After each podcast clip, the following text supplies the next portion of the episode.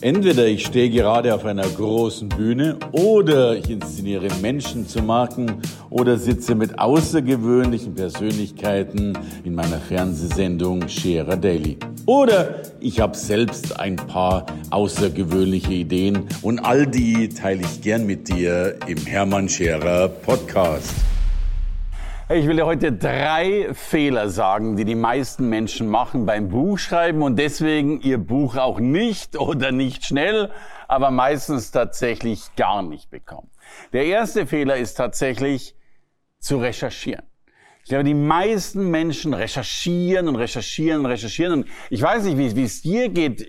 Ich glaube, wir sind da ja alle so. Du, du googelst irgendwas, findest einen anderen Begriff, googelst weiter, findest eine Anzeige, klickst da mal schnell drauf, äh, verlierst dich natürlich in diesen Welten des Internets und zack, ist im besten Fall nur zehn Minuten rum, im schlimmsten Fall eine Stunde rum und im allerschlimmsten Fall die ganze Netflix-Staffel angeguckt, aber es ist immer noch nichts passiert. Menschen haben sich schon zu Tode recherchiert. Und du darfst eins nie vergessen. Du kannst das Wissen nicht mehr aufholen, das es gibt. Ich habe tatsächlich, als ich begonnen habe, mein erstes Buch über Verhandeln zu schreiben, habe ich mir vorgenommen, das war damals noch ein bisschen leichter als heute, aber auch damals schon vollkommen unmöglich, ich wollte die weltgrößte Bibliothek haben über Verhandlungsbücher. Zum einen, weil sie es natürlich toll angehört hat, aber eigentlich, weil ich sie lesen wollte. Aber hast du eine Ahnung, wie viele Verhandlungsbücher es gibt? Tausende. Und dann noch in anderen Sprachen und ich weiß nicht was alles. Und da müsste man ja, wenn wir von den Büchern mal absehen, über wissenschaftliche Publikationen und über weiß der Kuckuck was alles reden. Recherche tötet dich. Ich hatte einen Mann, der wollte unbedingt Redner werden, hat über sein Thema recherchiert, hat er seine Frau gebeten, mitzurecherchieren. Und was ich dir jetzt erzähle, ist kein Witz. Die haben gute sechs Monate nichts anderes getan, als zu recherchieren. Was hast du danach? Du hast danach ja jo, dutzendweise Links und Blätter, du kannst eine Terabyte-Festplatte kaufen. Und dann sind die, auch das ist kein Witz, nach gut sechs Monaten bei mir aufgeschlagen und haben gesagt, Hermann, wir sind pleite. Klar, weil sie sechs Monate mal zwei, zwölf Monate nichts getan haben, als im Internet rumzuhängen. Es ist nichts passiert. Deswegen ist der erste Schritt mal anfangen, einfach mal anfangen. Ich nenne es immer so gern, rotz halt mal raus. So, ähm, ich hatte gestern ein ein Buch-Bestseller-Autor bei mir, von, der hat ein Hörbuch gemacht. Von 60.000 Büchern ist er auf Platz 21 gelandet, indem er es einfach nur mal zack losgelegt hat. Seine Frau hat immer gesagt, mein Gott, aber da musst du mehr Qualität rein, da muss ein bisschen mehr passieren. Und er hat es halt relativ schnell gemacht. Er ist auf Platz 21 gekommen von 60.000. Seine Frau sagt, vielleicht wärst du auf Platz 1 gekommen mit mehr Recherche. Mag ja sein. Die meisten landen auf Platz null, weil sie nicht hinkommen. Also erster Schritt, bitte recherchiere nicht oder wenig oder limitiere dir diese Zeit. Dass du dir wirklich, und nicht nur sagen, ich mache nur eine Stunde, weil wir alle genau wissen, dann wird es halt doch anderthalb, sondern stell dir einen Wecker, stell dir eine Eieruhr, dann nimm dir in Gottes Namen die Zeit der Recherche, wovon ich aber glaube, dass du sie nicht brauchst. Warum, erkläre ich dir im übernächsten Punkt. Der zweite Punkt, warum so viele bei Büchern scheitern, ist dieses Nicht-Beginnen. Dieses, ja, immer noch nicht glauben, dass es noch nicht so weitergeht, glauben, dass es schwierig ist, das, das, das gehört so zusammen. Weißt du, wir sehen dann diesen großen Berg. Und keine Frage, so ein Berg hat natürlich eine Höhe und ein ganzes Buch hat auch irgendwo 180 Seiten. Und wenn du natürlich null Seiten hast und 180 haben willst, dann wird die Welt relativ schwierig. Aber auch wenn du vom Mount Everest stehst, der Berg ist riesig hoch, aber alle Berge beginnen mit der gleichen Sache. Alle Bücher beginnen mit der gleichen Sache. Jeder Berg beginnt mit dem ersten lächer, lächerlichen Schritt. Und wir wissen alle, ein Schritt ist nichts, um einen Berg von 8000 Metern zu erklimmen. Aber immerhin, es ist ein Schritt. Und beim Buch ist es das erste Wort, der erste Satz, äh, der erste Schritt, das erste Teil, um eben das Buch voranzubringen.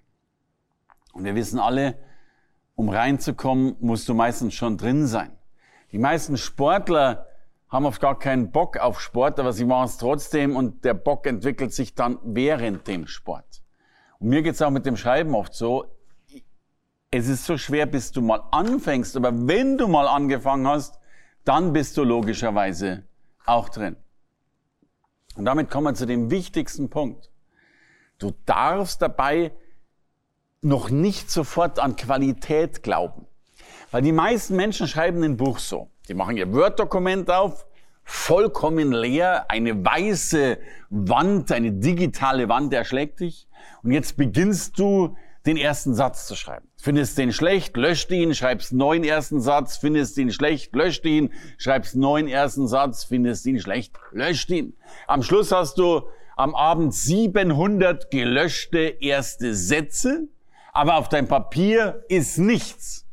Auf deiner mentalen Festplatte sind 700 Misserfolge. Und du gehst am Abend weg von deinem Rechner und sagst, hey, Buchschreiben ist gar nicht so einfach. Ist überhaupt nicht so, wie Hermann erzählt. Ich glaube, du musst dich immer selbst betrügen. Deswegen ist mein Tipp,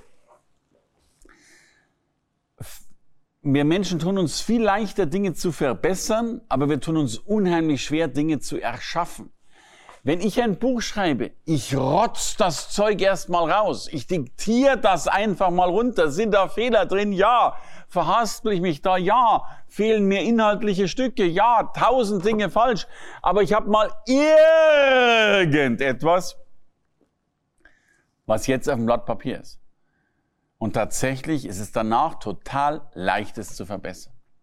Ich habe jetzt, ich komme frisch aus den Ferien, ich habe in den Ferien ein Buch geschrieben und wirklich sehr, sehr nebenbei, äh, weil ich wollte viel Zeit mit meinen Kindern verbringen. Ich habe mir wirklich, es hat ungefähr eine Stunde gedauert, da habe ich mir so, so Moderationskarten rausgelegt, habe einfach aufgeschrieben, Mensch, das ist eine gute Idee, das, eine, das willst du drin haben, das, das, das, das, das, das, das. Und dann hatte ich irgendwann mal, I don't know, 40, 45 Moderationskarten. Dann habe ich im nächsten Schritt die Moderationskarten einfach genommen und habe die nach einer gewissen Logik, in der Regel Chronologik sortiert. Ah, das als erstes, das zweites, aha und so weiter. Hab so ein bisschen Kapitel gehabt, ein bisschen in die Kapiteltiefe und die nächsten Kapitel mit dran. Und dann habe ich tatsächlich begonnen, all das, was mir eingefallen ist zu diesen Karten, mehr oder weniger in einem Wash runter zu diktieren. Das Diktat, das war in dem Fall ein kleineres Büchlein, so mit circa 80 Seiten. So ein Diktat geht dann, ja, schon mal ein, zwei Stunden oder was, wo du mal so Sachen erzählst, zack, zack, zack, zack, zack, zack, zack. Und jetzt habe ich aber schon richtig was auf Word gehabt. Ich habe einerseits diese Karten als Inhaltsverzeichnis auf Word gehabt, plus dann schon den Input, den ich hatte. Und dann war es nur noch, ich übertreibe jetzt ein bisschen, nur noch das Auffüllen und Verbessern dessen. Und so ist dieses Buch in kurzer Zeit relativ en passant, so im Nebenbei tatsächlich fertig geworden. Weil ich mir erstmal erlaubt habe, schlechte Qualität aufs Buch zu bringen, um sie dann zu verbessern.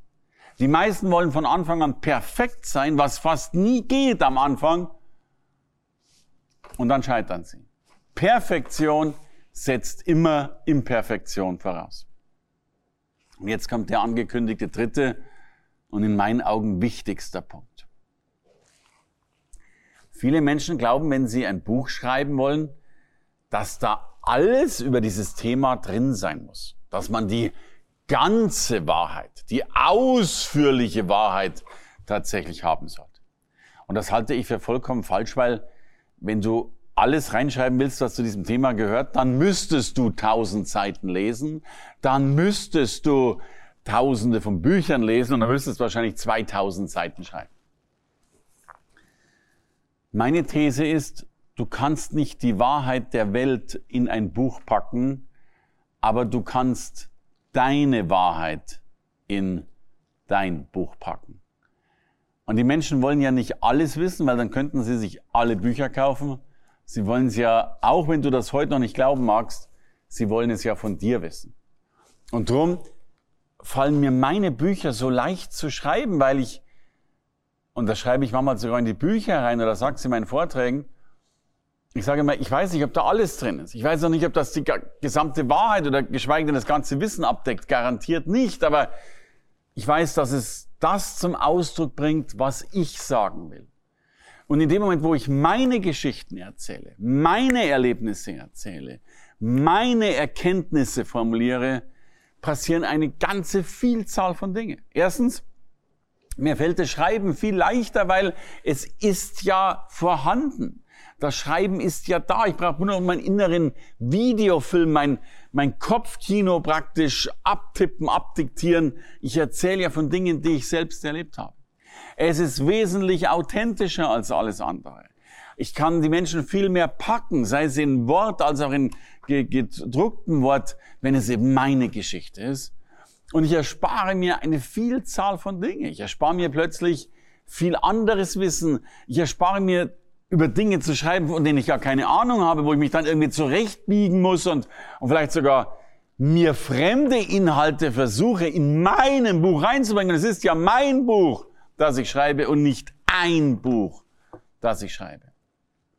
Und dadurch geht mir dieses Ganze wesentlich leichter von der Leber und ich bin wesentlich glaubwürdiger und damit auch wesentlich akzeptierter, wesentlich ehrlicher und es ist richtig mein Buch. Und das ist das, was die Menschen haben wollen. Sie wollen nicht, sie wollen kein Wissen kaufen. Wissen kriegst du heute mehr oder weniger kostenlos im Internet bei Wikipedia.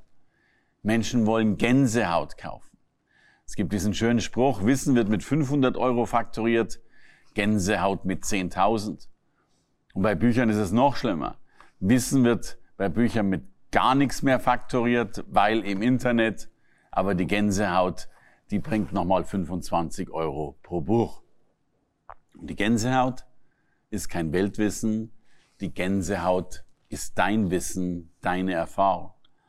Und ich habe oft erlebt, dass gerade so eine Banalitätskrise nicht sein darf. Ich habe oft ganz banale Geschichten von meinem Leben erzählt, ganz Dinge, die, die vielleicht so alltäglich waren, aber sie waren dann doch besonders. Ich kann mich an einen Moment erinnern. Ich äh, war mal in Las Vegas und wollte ja mein Buch schreiben.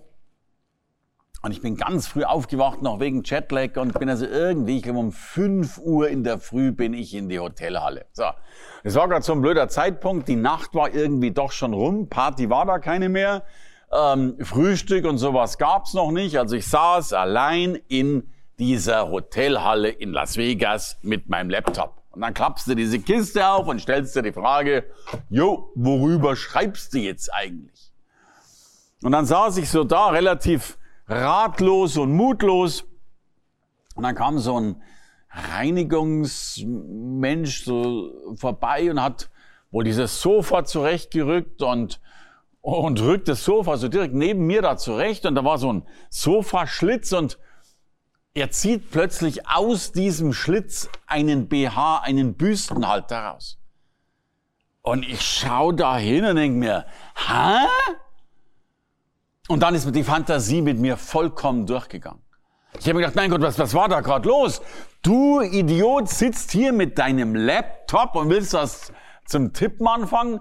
Und wahrscheinlich ist es noch gar keine drei Minuten her, als hier ein Wahnsinnsgeweugel stattgefunden hat vielleicht Menschen oder zumindest, ich hoffe, zwei über sich hergefallen sind, sich den BH vom Leib gerissen haben und weiß Gott, was alles noch auf diesem Sofa angestellt haben. Dieses Sofa war vermutlich vor wenigen Minuten Schauplatz höchster Erregung, Aufregung und, und eine echte Show. Und du, Idiot, hockst auf diesem Sofa, hast nichts Besseres zu tun, als in einem Laptop Buchstaben einzutippen. Und jetzt war ich so frustriert, dass ich schon gar nicht mehr wusste, was ich schreiben soll. und habe genau diese Situation im Buch beschrieben. Dass ich gerade da sitze in Las Vegas, nicht weiß, was ich schreiben soll und dieser, dieser freundliche Herr der Reinigung gerade BHs aus diesem Sofaschlitz, auf dem ich sitze, rausziehe und wie sich's anfühlt, Laptops in der Hand zu haben und keine BHs. Und das war so ein Beispiel, über das man sagen könnte, das war ein banales Alltagserlebnis, aber ich konnte es irgendwie schön ausformulieren, konnte auch meine Metaebene, also meine Gedanken darüber formulieren und krieg heute noch viele E-Mails über Menschen, die sagen, wow, äh, mir geht's auch oft so, dass ich da sitze und da sitzen will und eben nicht an den Dingen ziehe, an denen man da vielleicht ziehen könnte. Darum ist die eigene Wahrheit, so banal sie sein kann, manchmal viel wichtiger. Und wenn du mit dieser Freiheit, die man da bekommt, dann ins Tun kommt und sagt, hey, genau damit gehe ich meinen Weg voran, dann machst du keine Fehler beim Buchschreiben und dann gratuliere ich dir schon bald zu deinem Bestseller. Danke fürs Reinhören in den Podcast. Wenn du mehr von mir wissen willst, komm zu meiner Veranstaltung Hermann Scherer Live. Infos und Sonderkonditionen für dich als Podcast-Hörerin oder Hörer findest du unter www.hermannscherer.com/bonus. Bis bald im nächsten Podcast.